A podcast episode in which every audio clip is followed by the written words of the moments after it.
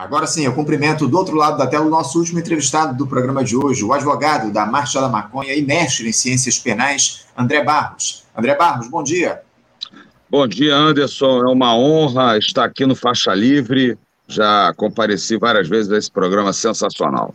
Uma honra nossa recebê-lo mais uma vez aqui no programa, André. Muito obrigado por você conversar conosco mais uma vez aqui no Faixa Livre. E a gente quer conversar a respeito de uma, de uma questão que muito nos preocupa. Há muito tempo a gente vem fazendo esse debate aqui no Faixa Livre. E ontem o Supremo Tribunal Federal, André, é, prometeu que retomaria a discussão de um tema, inclusive, que você defende há anos. Né? Eu me refiro à descriminalização do porte de drogas para uso pessoal aqui no nosso país.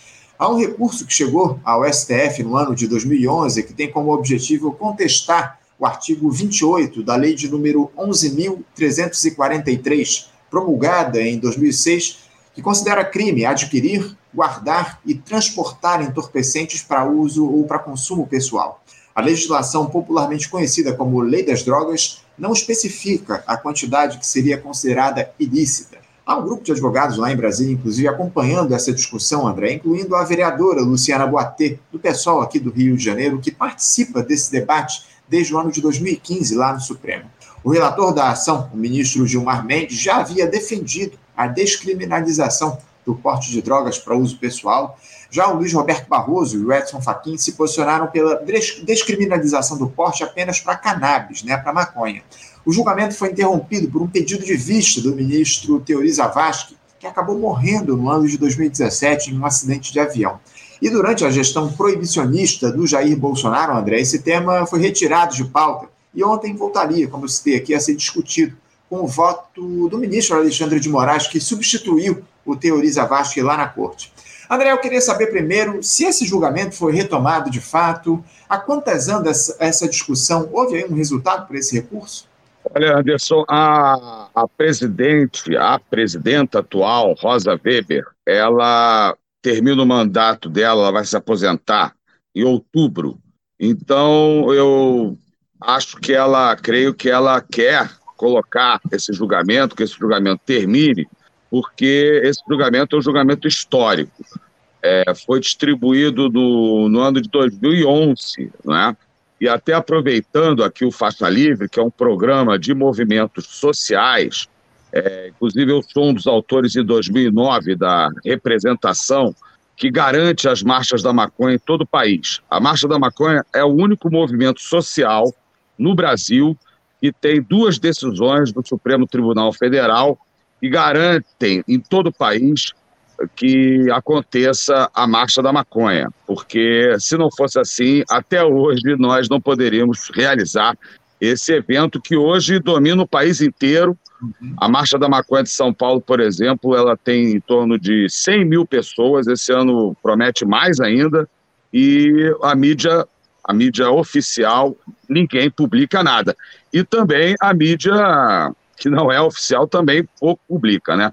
Mas é importante registrar isso, já que o Faixa Livre é um programa é, dos movimentos sociais também, né? Um programa coletivo.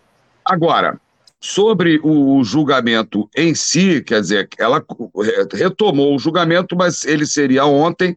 Todo mundo muito curioso com o voto do Alexandre de Moraes, que ele, quando chegou à corte, né, ele apareceu queimando plantações de maconha no Paraguai, mas no decorrer do processo político do país, ele se mostrou um defensor né, do Estado Democrático de Direito, é, da eleição direta, né, o voto que elegeu Lula presidente do país.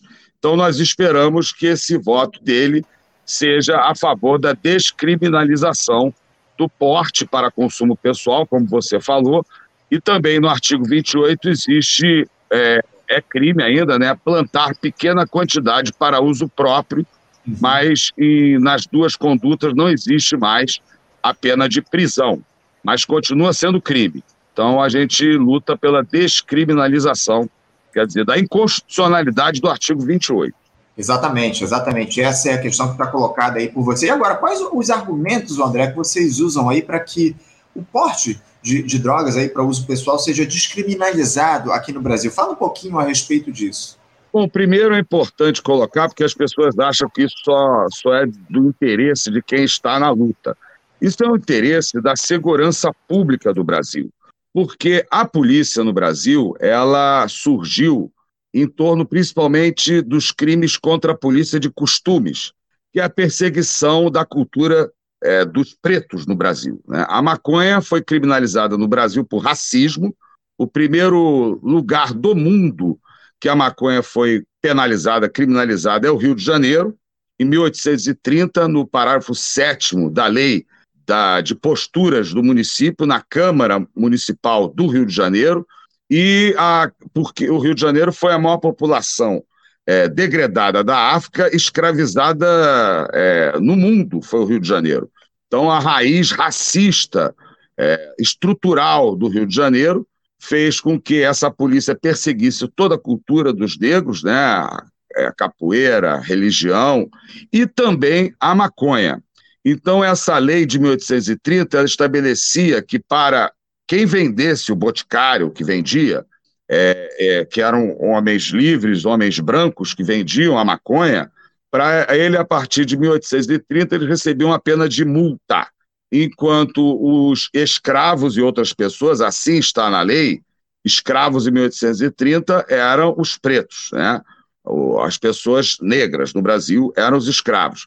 Três dias de cadeia para escravos e outras pessoas, quer dizer, quem é, seguisse esse costume dos pretos, dos negros, que trouxeram essa planta para o Brasil, que hoje todo mundo sabe que é remédio para tratamento de diversas doenças e transtornos e que hoje estão na luta, todo mundo que está na luta tem que saber que a criminalização da maconha é racista. Então a polícia, ela até hoje no Brasil, ela fica o tempo inteiro atrás da juventude, principalmente preta e pobre, é, atrás principalmente de maconha, metendo a mão nas calças, até uma atitude é, horrível para a função do policial, né? Os policiais metendo a mão nas calças da juventude, no centro, na Lapa, né? E então, se descriminalizar, a polícia vai poder fazer outras coisas na rua. Você vai ter um, uma melhoria do policiamento na rua, porque é, nas ruas acontecem muitas brigas de bar, é, feminicídios, homicídios, violência contra a mulher, estupro, roubo, né, que é subtrair mediante violência ou grave ameaça. Então, a gente vai ter uma melhoria da segurança pública no Brasil, porque a polícia, ela culturalmente, ela persegue é, o, o, quem fuma maconha, a raiz é racista. Por isso, tanto ódio, tanto preconceito contra a, a, a maconha. Então, vai melhorar muito o policiamento. E outra coisa é o seguinte: é, cada pessoa que é pega com maconha, não existe mais a pena de prisão, ela é levada à polícia. E lá é feito um termo circunstanciado. Só aí você já tira dois policiais da rua, eles têm que ir na, na lavratura do termo, né? Já lá na polícia, na delegacia, você já mobiliza os dois policiais, inclusive o delegado, para elaboração desse termo circunstanciado, que ao final, caracterizado que é para consumo, a pessoa assina, vai embora e tem que comparecer ao juizado especial criminal, que aí você faz, é, é, é um processo com capa. Então aí no juizado tem um juiz conciliador, né, que é, na realidade não é um juiz togado, é um formado em direito. Então já mobiliza ele. Ministério Público, juiz, todo o cartório, e se você pegar a pauta, a pauta do, do juizado especial criminal aqui no Rio de Janeiro, por exemplo, só tem o seguinte: artigo 28 da Lei de Drogas, que é o porte para uso próprio, né? E plantar pequena quantidade para uso próprio, e apontador do jogo do bicho. Só tem isso no juizado. Praticamente só tem isso no juizado. Dois até duas, dois, dois, duas condutas que devem ser descriminalizadas, porque o jogo do bicho também está na cultura é, do carioca e do brasileiro. Então, você vai trazer muita economia para o Poder Judiciário e também a polícia, o Ministério Público. Eu digo aí, porque eu estou falando primeiro da polícia ostensiva, a que está na rua, a polícia militar. Vai poder fazer outra coisa, não é? Porque por exemplo, eles vão saindo duas, cada pessoa pega com maconha e vai saindo duas da rua. Aí chega três da madrugada, que já está todo mundo bêbado, né? Nas ruas, a, a, um, um, dos crimes que mais acontece que, que é briga de bar, né? Porrada no bar, que muitos terminam, inclusive, em homicídio. E onde as pessoas é, normalmente fumam maconha, que são locais isolados, né? Não acontece uma briga. Todo mundo tranquilão. A Marcha da Maconha acontece desde 2002, né? É, nunca soube, nunca vi nenhuma briga na Marcha da Maconha. Então, a descriminalização, desse ponto de vista, ele é muito importante. Agora, vou seguindo. Agora, o, é, se o voto do Barroso, por exemplo, os três ministros concordam na descriminalização do porte da maconha. Isso. O Gilmar Mendes, ele votou pelo, pela descriminalização do porte de todas as drogas ilícitas, baseado no princípio da privacidade, da intimidade, até da igualdade, né? Porque se tem drogas legais, por que tem drogas ilegais, né? Se o cara, inclusive a cerveja, para quem não sabe, a planta da cerveja, o lúpulo, é da família Canabaceais, prima da mesma família da maconha, da cannabis sativa. Então já pode, podem ter sido, inclusive, a mesma planta. Então, e também, o que que, por que o princípio da individualidade da, da privacidade? O que que o Estado tem a ver com o, o meu comportamento? E mais, o princípio da lesividade, porque é o seguinte, não é crime eu, eu socar minha cara, por exemplo. Eu, auto, autolesão não é crime. Claro. Agora, se eu der um soco na cara de uma terceira pessoa, é o crime de lesão corporal.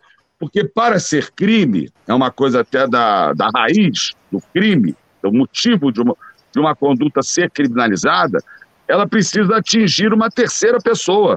Então, se a pessoa se diz que faz mal à saúde, a pessoa está prejudicando a sua própria saúde. Uhum. Então, com base nesse princípio, o ministro Gilmar Mendes, o primeiro voto, ele votou pela descriminalização do posse, da posse de todas as drogas ilícitas mas na realidade, como o caso é do Francisco, uma pessoa que estava presa e foi encontrada na cela dele 3 gramas de maconha, é, os três concordam na descriminalização do porte só de maconha. Né? Isso os três concordam. É, do, dois, é, um para todas, que é o Gilmar Mendes, e o Luiz Roberto, o Faquin só para o pó de maconha, e o Luiz Roberto Barroso ele propõe como presunção de que a pessoa é consumidora o uhum. critério usado em Portugal, a posse de 25 gramas e a pessoa poder ter em casa seis plantas fêmeas. Fêmeas uhum. por quê?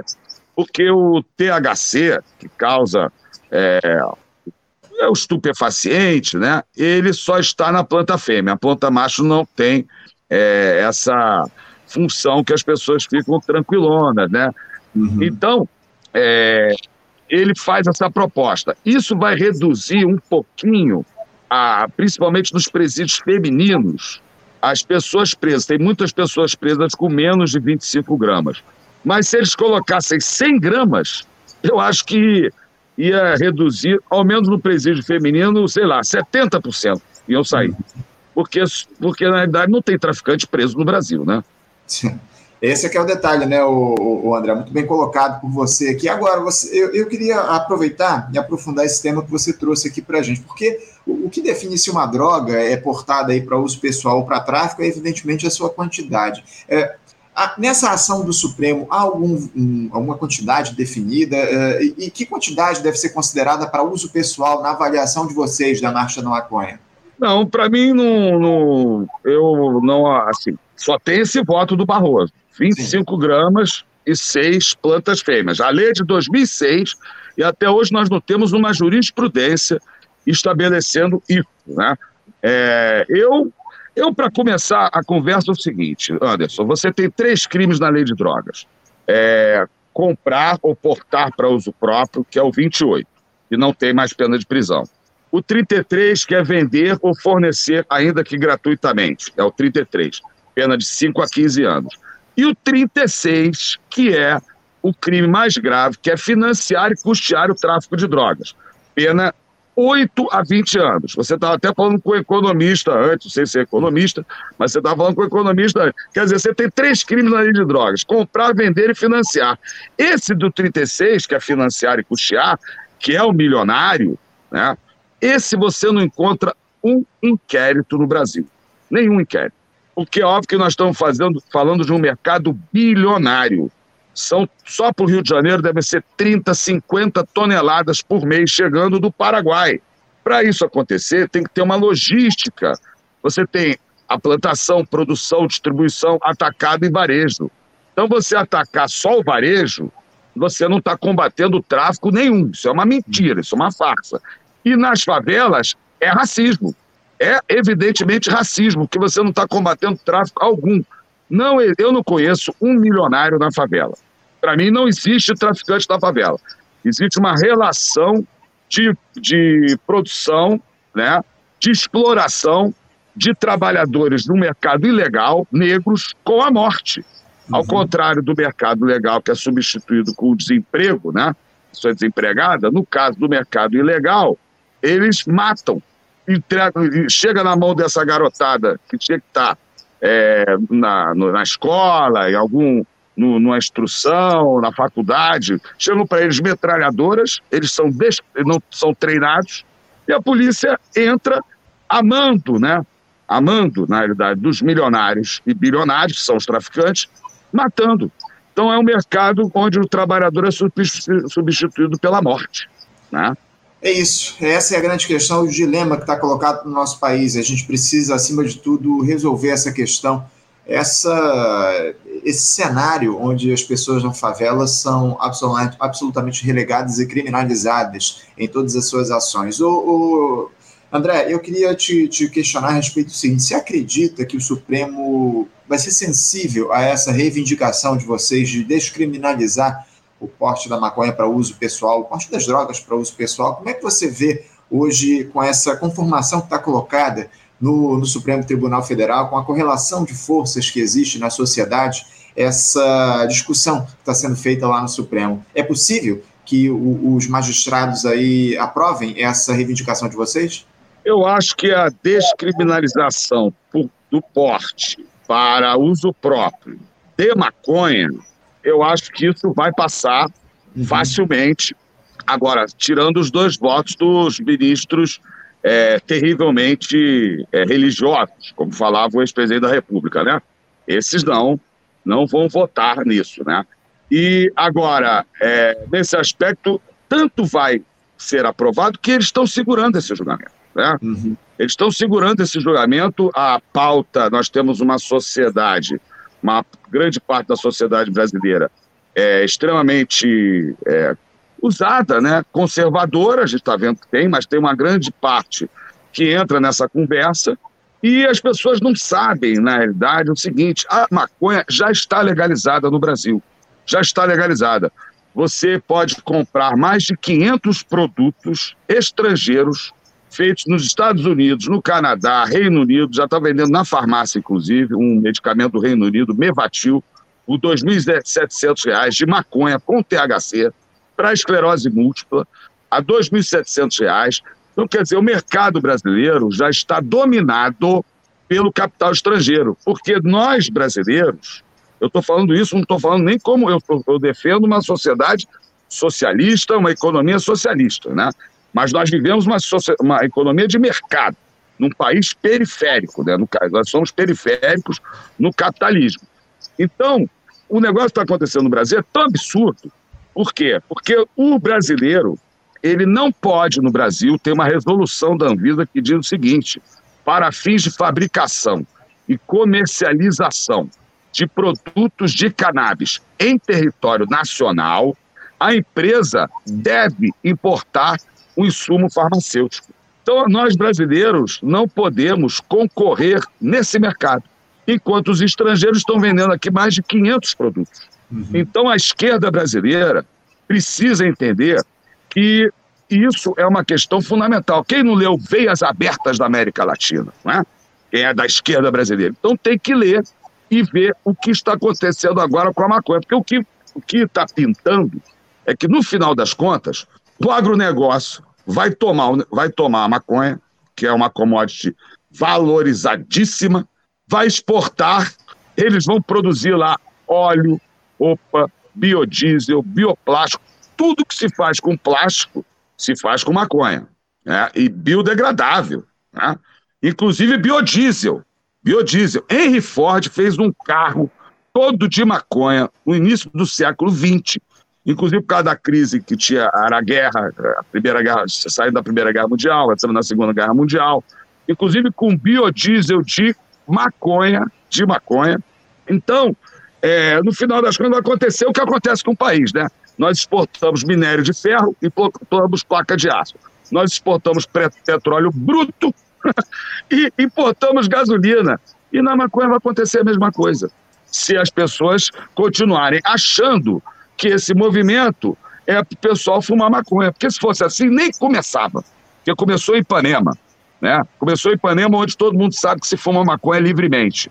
Uhum. Então, quem começou a marcha da maconha começou na luta contra a repressão. Não, é uma, não foi um movimento para fumar maconha, porque esse pessoal já fumava. Né?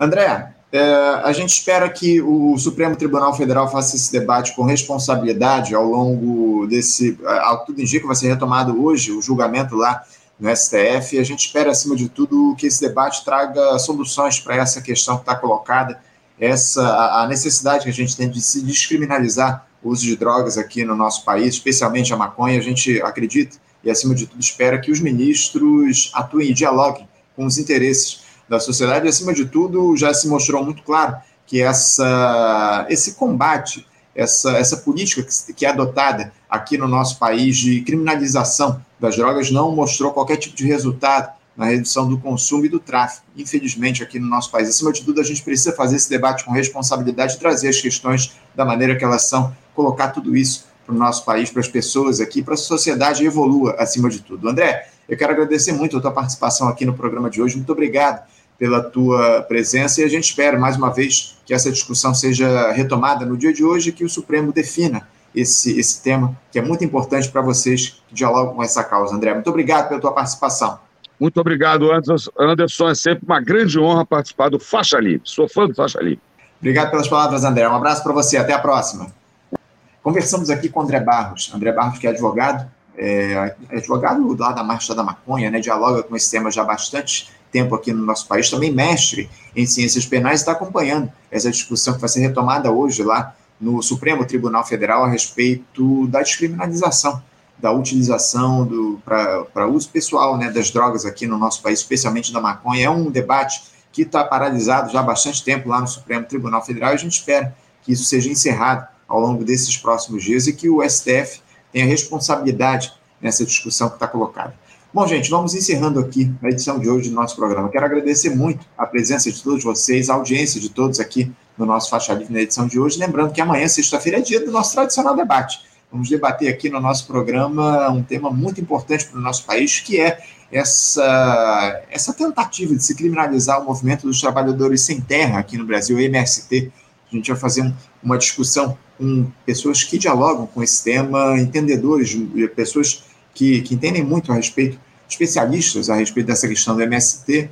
Vamos, vamos trazer esse debate aqui para amanhã no Faixa Livre. A gente já está tentando fazer esse debate há bastante tempo, mas outros temas têm se colocado aí como prioridade. Então, acima de tudo, a gente vai conseguir fazer esse debate no dia de amanhã aqui no Faixa Livre. Então, convido todos vocês para estarem presentes amanhã na audiência aqui do nosso programa, a partir das 8 da manhã, para acompanharem mais uma edição do nosso programa e esse debate importante que a gente vai realizar aqui no Faixa Livre. Eu desejo a vocês todos um bom dia, deixo meu abraço forte e até amanhã. Você, ouvinte do Faixa Livre, pode ajudar a mantê-lo no ar. Faça sua contribuição diretamente na conta do Banco Itaú, agência 6157, conta corrente 99360, dígito 8. Esta conta encontra-se em nome do Sindicato dos Professores do Município do Rio de Janeiro e região, o Simpro Rio, uma das nossas entidades patrocinadoras, mas seus recursos são destinados exclusivamente para o financiamento do nosso programa. Você pode fazer sua doação de qualquer valor, utilizando também a nossa chave Pix, que é ouvinte@programafaixalivre.com.br. Sua contribuição é fundamental para a manutenção desta trincheira progressista no ar.